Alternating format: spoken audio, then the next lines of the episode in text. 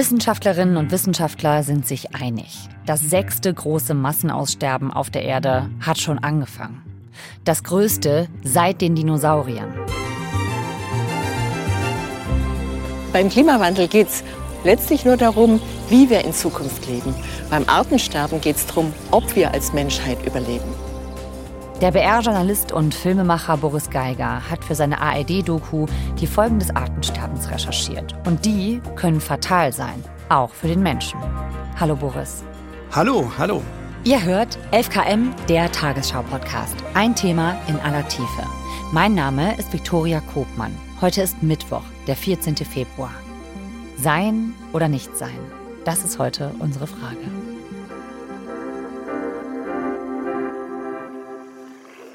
Wir waren tatsächlich an einem sehr interessanten Ort in Krefeld. Da waren wir in einer Insektensammlung, die riesige Schaukästen und vor allen Dingen auch Schubladen bietet, wo ja zwei Millionen Exemplare tatsächlich in diesen Schubladen lagern. Da hat uns der Vorsitzende des Vereins, Thomas Hörren, durchgeführt. Das wäre jetzt mal so ein Fall. Das ist der Regensburger Gelbling. Das ist eigentlich ein wirklich schöner Schmetterling. Ja. Der Name schon sagt, ist der wirklich sattgelb und äh, hat noch so eine schöne Zeichnung, so eine schwarze an den Flügeln gehabt. Der hat also diese Holzschublade so aufgezogen und hat uns dann gezeigt, wie diese Schmetterlinge aussehen. Und hat erzählt, dass die tatsächlich 2001 in Deutschland ausgestorben sind. Deutschland, also den gibt es heute nicht mehr. Die Belege, die hier drin sind, sind die einzigen Dokumente darüber, dass die Art bei uns jemals existiert hat. Das war ein Moment, wo wir gedacht haben, also alle im Team auch, äh, Kamera und so weiter, das ist wahnsinnig deprimierend. In diesem Raum, wo wir waren, da ist einem so bewusst geworden, dass wir mittendrin sind in dieser Artenkrise und dass es wirklich Tierarten gibt, vor allem die Insekten, die nicht mehr existieren, die früher auf unseren Wiesen rumgeflattert sind und rumgeflogen sind und die unsere Kinder und, und Kindeskinder nicht mehr sehen werden. Wie viele Insekten sterben denn jetzt aus? Der Entomologe, den wir getroffen haben, Thomas Hörren, der war tatsächlich beteiligt an einer Langzeitstudie. Der Entomologische Verein in Krefeld, die haben eine Langzeitstudie über einen Zeitraum von fast 30 Jahren gemacht und haben vor allen Dingen mit dem Schwerpunkt Nordrhein-Westfalen ähm, Naturschutzgebiete sich angeguckt, haben dort Fallen aufgestellt, sogenannte Malaise-Fallen und haben dort Insekten gefangen, um zu gucken, wie verändert sich die Biomasse, also die wirklich die Masse der Insekten in unseren Naturschutzgebieten, wo man denkt, da sind sie besonders gut geschützt. Und das Ergebnis war eben, dass die Biomasse, also das Gewicht aller Insekten, die sie in den Fallen ge gefangen haben, um mehr als 75 Prozent geschrumpft ist. Also das ist natürlich ein dramatischer Rückgang. Und das Ding ist aber, es ist nicht nur die Masse, also das Gewicht der Insekten zurückgegangen, sondern sie haben sich auch angeguckt, die Artenvielfalt, also die Diversität in diesen Fallen. Und auch die ist in dieser Zeit deutlich zurückgegangen. Abgesehen davon, dass das jetzt vielleicht schade ist um den schönen Schmetterling und einem die Insekten vielleicht auch leid tun, warum erzählen wir das, Boris? Also mal frech gefragt, warum sollte uns das interessieren? Ja, es ist tatsächlich so, dass es nicht nur darum geht, irgendwie einen bestimmten tollen Falter oder einen, einen Schmetterling, einen Käfer zu retten. Thomas Hörren hat auch gesagt, dass es tatsächlich eine, eine Krise ist, die es so noch nie gegeben hat. Wir wissen für Deutschland aus einer ähm, Studie, die das betrachtet hat, dass seit den 60er Jahren die meisten Pflanzen rückläufig sind. Wir haben das Artensterben in der Pflanzenwelt genauso wie in der Tierwelt. Wenn wir über den Verlust von biologischer Vielfalt sprechen, sprechen wir immer über das große Ganze.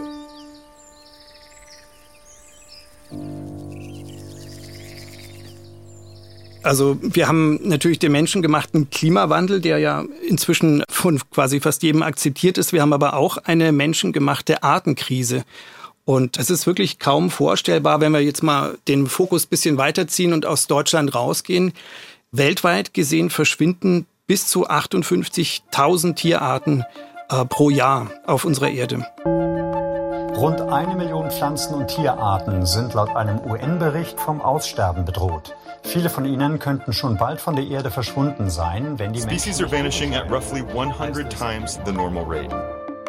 Das Artensterben schreitet offenbar deutlich schneller voran als bisher gedacht. Weltweit seien rund zwei Millionen Arten gefährdet. In Europa sind ein Fünftel aller Tier- und Pflanzenarten vom Aussterben bedroht.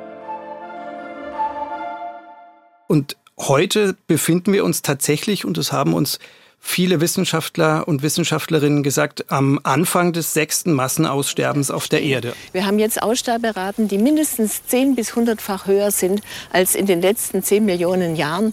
Das hat uns sehr, sehr eindrucksvoll eine Biologin erzählt, Professorin Katrin Böning-Gäse vom Senckenberg aus Frankfurt, die äh, tatsächlich gesagt hat, es ist wissenschaftlicher Konsens, dass wir uns am Anfang des sechsten Massenaussterbens auf der Erde befinden. Was genau heißt das? Wenn man in die Erdgeschichte guckt, dann ist es tatsächlich so, dass es bisher fünf große Massenaussterben des Lebens auf der Erde gab. Und das letzte Massenaussterben, das liegt tatsächlich schon 65 Millionen Jahre zurück. Das kennen viele aus Jurassic Park. Da sind die Dinos ausgestorben. Und das war ein Asteroid, der auf die Erde runtergekommen ist. Und heutzutage ist es der Mensch, der das Gleichgewicht auf der Erde aus dem Takt bringt. Warum ist das so? Das ist vor allen Dingen die Zerstörung der, der ursprünglichen Lebensräume. Also natürlich hat da die intensive Landwirtschaft einen großen Anteil dran. Umweltverschmutzung, also Pestizide, Herbizide, einfach die Zerstörung der Lebensräume auch durch bauliche Tätigkeiten, Straßenbau, ähm, Bau von Gebäuden und auch vor allen Dingen, dass die Naturräume zerschnitten sind inzwischen, also dass da keine Wanderbewegungen mehr stattfinden können, wenn da einzelne Tiere, die zum Beispiel in Symbiose leben mit anderen Insekten, wenn die wegsterben oder aussterben oder in ihrem Bestand zurückgehen oder auch die Pflanzen, auf die die stark angewiesen sind, nicht mehr existieren oder zur falschen Zeit gemäht werden oder einfach verschwinden, dann verschwinden eben auch diese Insektenarten. Und das hängt sehr, sehr viel, hängt einfach sehr stark miteinander zusammen. Es sind sehr komplexe Netzwerke, die da nicht mehr funktionieren, wenn eben die ursprünglichen Lebensräume zerstört werden.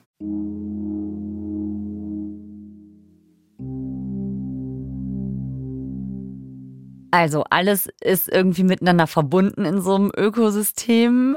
Ihr habt euch ja für eure Recherche auch einen Ort angeschaut mit einer besonders hohen Artenvielfalt, um euch diese Vernetzung nochmal anzusehen. Wo wart ihr da? Wir sind nach Anklam gefahren. Das ist in Mecklenburg-Vorpommern. Das ist also ein Naturschutzgebiet, wo wir sehr, sehr toll sehen konnten, wie das Zusammenspiel verschiedener Arten konkret funktioniert. Und Stefan Schwill von der NABU Stiftung hat uns dort erklärt, was passiert, wenn hier verschiedene Tierarten miteinander interagieren. Hier kommt auch der Wolf vorbei. Wir haben ja auch schon einen Fuß von einem Biber gefunden, also mutmaßlich vom Wolf erbeutet. Also wir haben als Player zum Beispiel hier den Wolf, der hier ab und zu durchzieht. Und Stefan Schwill hat uns erklärt, dass es eben so ist, wenn der Wolf nicht in einem Gebiet ist, dann macht der Biber sozusagen größere Ausflüge vom Fluss weg. Und in dem Moment, wo der Wolf in einem Gebiet ist, bleiben die Biber ganz dicht an diesen Wasserläufen, um ganz schnell verschwinden zu können, wenn dann Gefahr droht. Und das hat natürlich große Auswirkungen darauf, wo der Biber in die Vegetation, in seinen Lebensraum eingreift.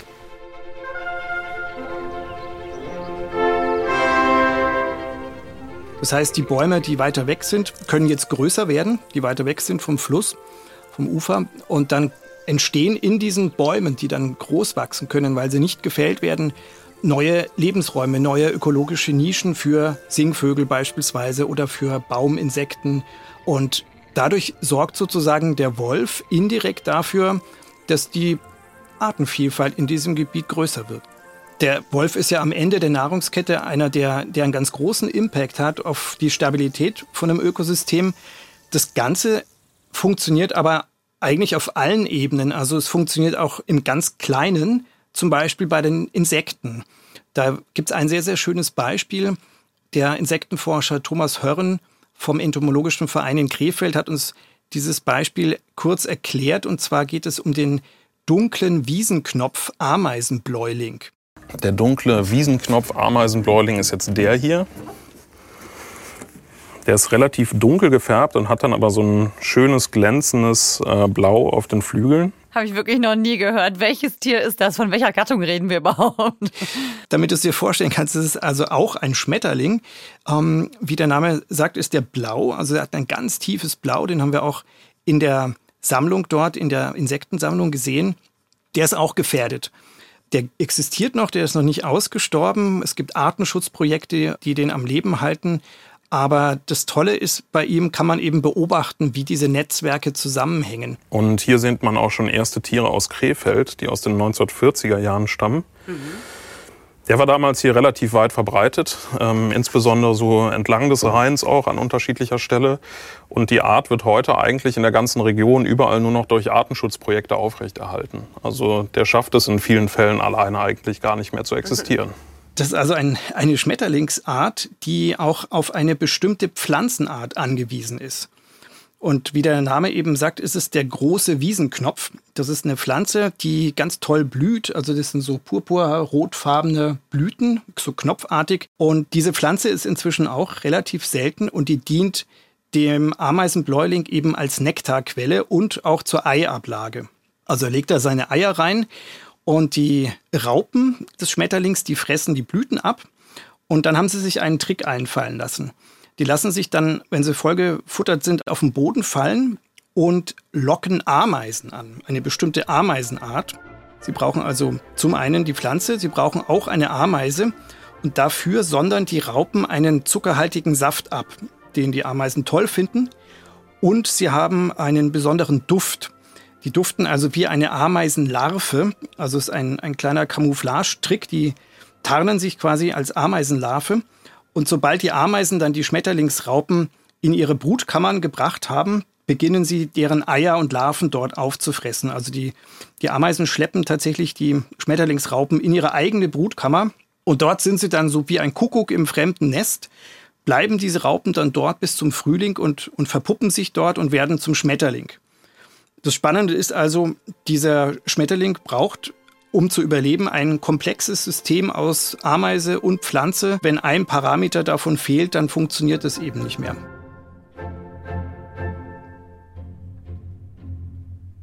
Das ist jetzt nur ein Beispiel dafür gewesen, wie komplex und anfällig so ein System eben auch ist. Und es ist aber kein Einzelfall, sondern es gibt in der gesamten Natur viele solche Beispiele und auch eben Player, einzelne, die noch gar nicht erforscht sind, die man vielleicht noch gar nicht kennt, unscheinbare Käfer, die vielleicht für ein funktionierendes Zusammenspiel von solchen Ökosystemen oder eben für das Überleben von bestimmten Tierarten auch wichtig sind. Ja, ja, das ist es halt. Ne? Es ist alles miteinander vernetzt und dann sind es wie so kleine Dominoeffekte, die sich dann aber ausweiten können. Das ist halt so ein empfindliches Gleichgewicht. Ne? Tatsächlich. Und wir greifen halt permanent in dieses Gleichgewicht ein, ohne es zu wissen. Und deswegen ist es eben auch so wichtig, dass man versucht, die Ökosysteme als Ganzes zu schützen und eben nicht nur bestimmte Leuchtturmarten herauszustellen und für die, keine Ahnung, bedrohten Gelbbauchunken oder welches Tier auch immer ein Paradies zu schaffen, damit die sich da pudelwohl fühlen und man vergisst vielleicht dadurch auch, dass ja, vielleicht andere Tierarten genauso wichtig sind, die aber nicht so ein Standing haben oder die, die vielleicht nicht so eine so eine große Aufmerksamkeit einfach bekommen, weil sie vielleicht klein, hässlich, schwarz, unscheinbar sind oder vielleicht noch überhaupt nicht erforscht wurden und bekannt sind. Es ist ja auch so, dass wir einfach selbst viel dazu beigetragen haben, dass bestimmte Tierarten einfach weg sind und die sind dann verschwunden. Er war der letzte seiner Art. Das nördliche Breitmaulnashorn Sudan musste im biblischen Nashornalter von 45 Jahren eingeschläfert werden. Früher fast überall zu Hause heute auf der roten die Liste. Schildkröte ist ebenso bedroht wie die Berggorillas in Ruanda. Der afrikanische Waldelefant ist akut vom Aussterben bedroht, erklärte die Weltnaturschutzunion heute. Besonders die Nahrungsspezialisten verschwinden, wie zum Beispiel der Beifuß-Federfalter oder der Hofmanns-Plattleibfalter. Und wenn am Ende alles irgendwie zusammenhängt, wie sieht es denn dann mit den Menschen aus? Wir sind ja auch Teil des Ökosystems. Also wir bekommen irgendwann halt auch selber Probleme, wenn wir die Welt so ausbeuten, wie wir es momentan machen und die Tiere ausrotten, dann wird das irgendwann zum Boomerang und wir haben dann selber eben das Problem, weil wir, wie du es schon gesagt hast, ja auch Teil der Natur sind. Wir zerstören letzten Endes unsere Existenzgrundlage.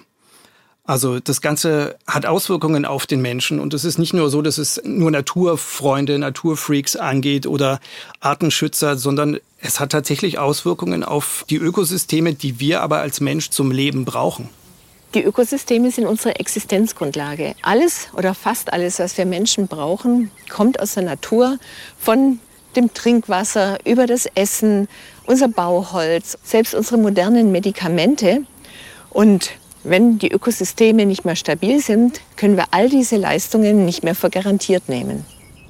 Unsere Wissenschaftlerin, die auch durch die Doku führt, Katrin Böning-Gäse, die hat gesagt, diese ja, Existenzgrundlage, das ist was, was durchaus ins Wanken geraten kann. Beim Klimawandel geht es letztlich nur darum, wie wir in Zukunft leben. Beim Artensterben geht es darum, ob wir als Menschheit überleben.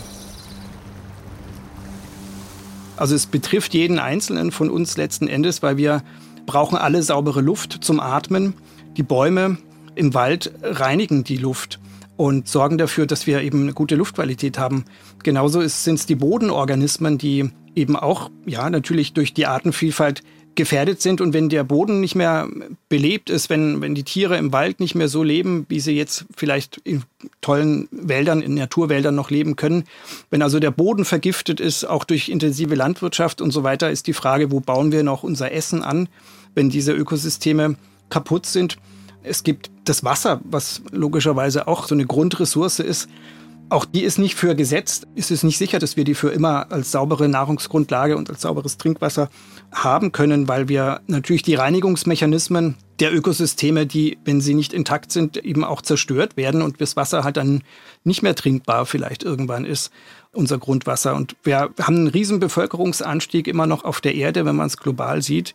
Und alle diese Menschen brauchen natürlich zum Leben Land, Essen und Bauholz für ihre Häuser, Ressourcen, die die Natur uns zur Verfügung stellt. Und wir erwarten immer, dass uns die Erde diese Ressourcen automatisch bereitstellt, aber die Artenkrise betrifft uns tatsächlich auch ganz konkret. Und sag mal, also wenn wir jetzt davon reden, dass dieses sechste große Artensterben uns bevorsteht und uns vielleicht dasselbe Schicksal wie den Dinos, von welchen Zeiträumen sprechen wir denn hier eigentlich? Also wie viel früher würde der Mensch denn jetzt aussterben als ohnehin wahrscheinlich? Weiß man das? Ich glaube, es fängt halt einfach damit an, dass es sehr, sehr unangenehm wird, das Leben auf der Erde. Und die Frage ist, wie viel kann man da aushalten und Gibt es dann auch da vielleicht Kipppunkte, wie es in der Klimakrise ja auch Kipppunkte gibt, wo wir sagen müssen, okay, ab da, wenn der und der Zustand auf der Erde erreicht ist, dann passieren halt ganz viele Effekte, die wir vielleicht noch gar nicht abschätzen können. In Montreal rangen in den vergangenen knapp zwei Wochen die Nationen der Welt um ein Naturschutzabkommen, das sich gegen den wachsenden Verlust der Artenvielfalt stemmen soll. Es gab tatsächlich 2022 im Dezember ein Abkommen, das Naturschutzabkommen von Montreal, wo also so um die 200 Staaten sich verpflichtet haben, was zu tun gegen die Artenkrise. Und tatsächlich einigten sich die Delegierten vergangene Nacht auf ein Abkommen, das zumindest auf dem Papier bestimmte Ziele setzt, um das Artenaussterben zu stoppen. Deutschland hat da auch unterschrieben und wir haben uns verpflichtet, bis zum Jahr 2030 30 Prozent der Landes- und Meeresfläche unter Schutz zu stellen. Es ist eine relativ hohe Prozentzahl, finde ich. Und 30 Prozent, das kam noch dazu, der geschädigten Ökosysteme sollen renaturiert, also wieder instand gesetzt werden.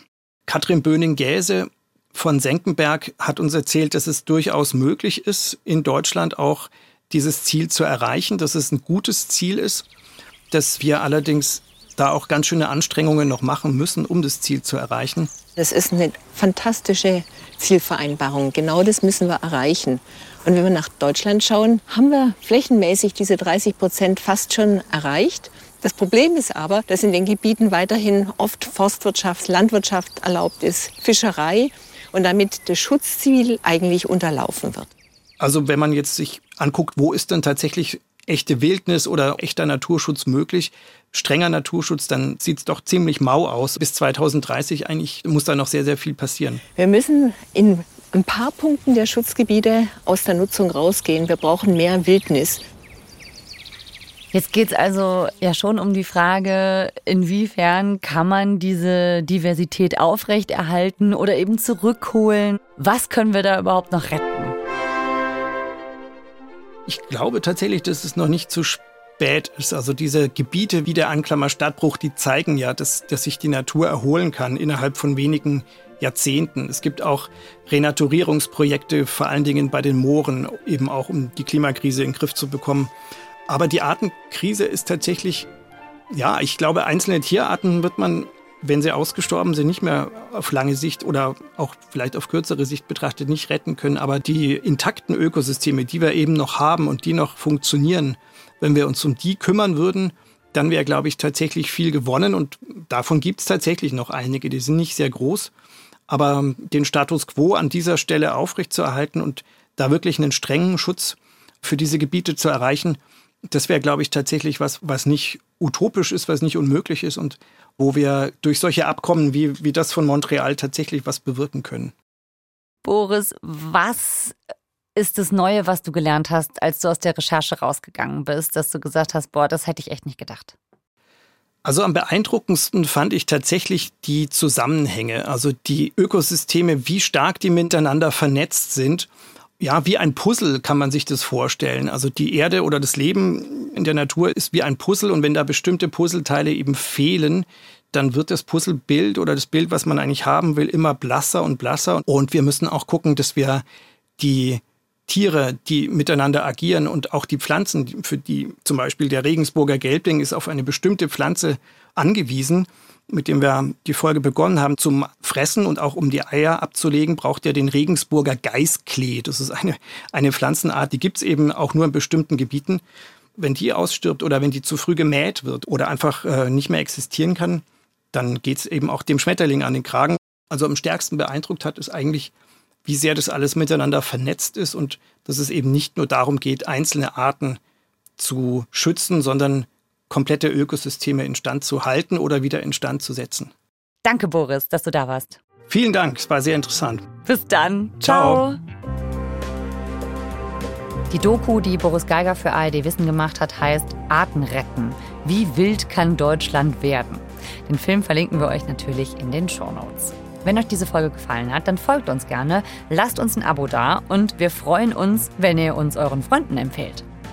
Autor und Autorin dieser Folge sind Christian Schepsmeier und Leonie Hartke. Mitgearbeitet hat Lukas Waschbüsch. Produktion Laura Picerno, Jürgen Kopp und Hanna Brünjes. Redaktionsleitung Lena Gürtler und Fumiko Lipp. 11KM ist eine Produktion von BR24 und NDR Info. Mein Name ist Viktoria Kogmann. Wir hören uns morgen wieder. Bis dann.